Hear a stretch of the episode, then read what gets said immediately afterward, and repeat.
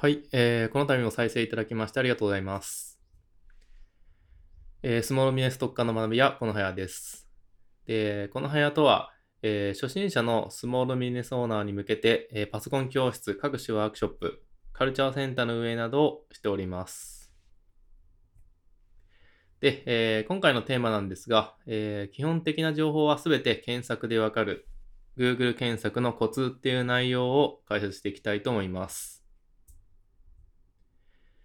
えー、皆さんはですね、この Google カスっていう単語をですね、まあ、聞いたことはありませんかっていうことなんですけども、まあ、ちょっと若干古いんですが、えー、一昔前に、こういう Google カスというネット用語はですね、まあ、流行ってたといいますか、一部の界隈で、えー、使われてたということになります。まあ、これの意味なんですけど、まあ、これくらいの情報は Google 検索でわかるので、まあ、検索してみてくださいねという意味合いです。まあ、なので、まあ、ちょっと強い意味ではあるんですけど、貸すっていう言葉がついてるわけですね。で、えー、この Google という行為はですね、かなり一般的に、えー、なっています。まあ、Google で検索することですねで。検索してみると無料でも良質な情報が手に入ることが多いです。まあ、ブログ記事だったりとか、まあ、動画だったりとかですね、YouTube の。まあ、なので、えー、その努力も怠って、えー、わざわざ質問してく、えー、るなっていうことから、えー、Google で貸すとなったわけですね。まあちょっと言葉は強いんですけど、なんというか筋は通ってますよね。正直、この Google で貸すな方が、えー、多い印象です。はい。まあこのままただのこう愚痴っぽくなってしまうので、まあちょっと補足を入れますと、はい。まあこの Google っていうことはですね、えー、スモールビジネスをされている皆さんも、えー、積極的にやった方がいいかなと思っています。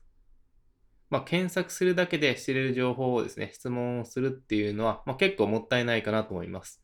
えー、質問するということは、えー、結構簡単なようで難しかったりします。あとは、時間を要することがあります。はい。まあ、質問を考える時間だったりとか、えー、そもそもその回答を待ってる時間ですね。その間、その問題がですね、解決できない、ほったらかしにな、まあ、放置してしまうっていう形になると思うんで、はい、そうなってくると、まあ、すぐに検索するだけでわかるようなことっていうのは、検索しないし、しないとですね、もったいないかなと思います。はい。っ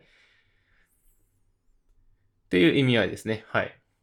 まあ、もちろん質問するなっていう意味ではないんですけど、そういういろんな、えロスとかを考えるともったいないなっていうことですね。はい。あとは、あの、基礎的な知識がないとですね、えー、具体的な質問もできないかなと思っています。はい。まあ、この検索してほしいっていうのはあくまで、えー、基本的なところですね。はい。個別具体的なところはさすがに質問しないとわからないので、はい。解決しないので、そういう基本的なところは調べてみましょうよという、まあ、一つの提案になります。はい。で、まあ、こういう基本的な情報を、例えば検索とかしてですね、えー、まあ、調べて、その上で、受け取れる情報量が違うっていうことがあります。えー、例えば、ランニングページですね、のセミナーがあったとしましょう。で、まあ、A さん、B さんがいるわけなんですけど、A さんの場合は LP について、えー、基礎的な知識があるっていう方ですね。で、B さんは LP っていうのはなんとなく単語だけ知っている状態で、そもそも LP っていうのが何なのかとかですね、そういう基本的な情報がないっていうのが B さんですね。まあ、この2人がいたとします。はい。まあ、受け取れる情報量が違うかなということで、えー、セミナーっていうのはですね、えー、基本的なお話から、えー、少しだけ応用的な内容ですね。はい。それをお話しします。まあ、応用的な内容をですね、全部解説してしまうとすごく長くなってしまうため、えー、まあ、ロードマップといいますか、概要だけっていうパターンが多いんですが、はい。で、その時にですね、あの、おそらく B さんは基本的な話ですね、キャパオーバーになってしまうかなと思います。で、えー、このセミナーでですね、ずっと有益な情報をインプットできるのは、えー、B さんですね。もう基本的なところは最初から知ってると把握してるという方がですね、ずっと、あの、セミナーを有有意義にですね、使えるのかなと思っています。はい。まあ、基本的なところはもう知ってるよという感じなので、まあ、スラスラ入ってくる対して B さんはその基本的な話だけでも結構考えつつですね、えー、初めてのことなので、まあ、キャパオーバーになってしまうかなということです。はい。ってなことで、えー、Google 検索で基本的な情報ですね。っていうのは簡単に手に入りますので、まあ、要するになんかそういう予習みたいな感じですね。はい。まあ、セミナーを例にしましたけど、えー、他のことでも結構同じかなと思います。例えばコンサルティングを受けるとか、はい。なんかそういう質問できる環境ですね、を利用するとか、そういう際にでも同じかなと思っています。で、えー、なんで Google 検索で基本的な情報は簡単に手に入るっていうことが言えるのかと言いますと、えー、数年前から、えー、コンテンツマーケティングを実践しているユーザーが多いからですね。はい、コンテンツマーケティングっていうのはいわゆるブログですね。で、そのブログを見た方がですね、あこのサイト有益有益だなと思って、で、まあ、興味をも認知していただくっていうものなんですけど、で、そこからなんか、有用商品ですね。フロントエンドとかバックエンドに申し込んでもらうっていう形になります。なので結構ですね、皆さんそこに力を入れてたわけなので、丁寧で詳しい解説が簡単に手に入りやすい状態になっています。そこに力を入れてた方々が発信している情報なので、まあ、すごくわかりやすいと。で、丁寧だという話です。はい。で、例えば例を出すと、ワードプレスですと、えー、基本的な設定から、えー、各ページの設定だったり編集方法、あとプラグインの設定方法ですね。こういったものは基本的にネットに存在します。で、えー、簡単に手に、情報が手に入ります。まあ、例えばワードプレス、なんか実現したいこと、例えばメニューの設定とかですね。あるいはワードプレス、プラグイン、あと実現したいこと、といった単語を並べて検索すると、まあ、欲しい情報が手に入りやすいです。はい。例えば、ワードプレス、えー、まあ、なんでしょうね。お問い合わせフォーム、プラグインですね。そうすると、手段が簡単にわかるっていうことですね。でもう少し具体的に、えー、この検索、Google 検索について解説しますと、えー、まあ、体験談をお話します。えー、数年前、制作代行を行っていた際に、えー、まあ、クライアントさんからですね、ワードプレスの、まあ、データの引っ越しですね。ワードプレス A から B にデータを移行したい。まあ、引っ越ししたいっていう作業をお願いされた時のお話をします。まあ、その際に僕はその時手段を知りませんでした。どうやってやるんだろうって感じでした。なので、ワードプレス引っ越しプラグインですね。まあ、これで検索をかけたわけですね。すると、まあ、とあるプラグインをですね、えー、知ることができました。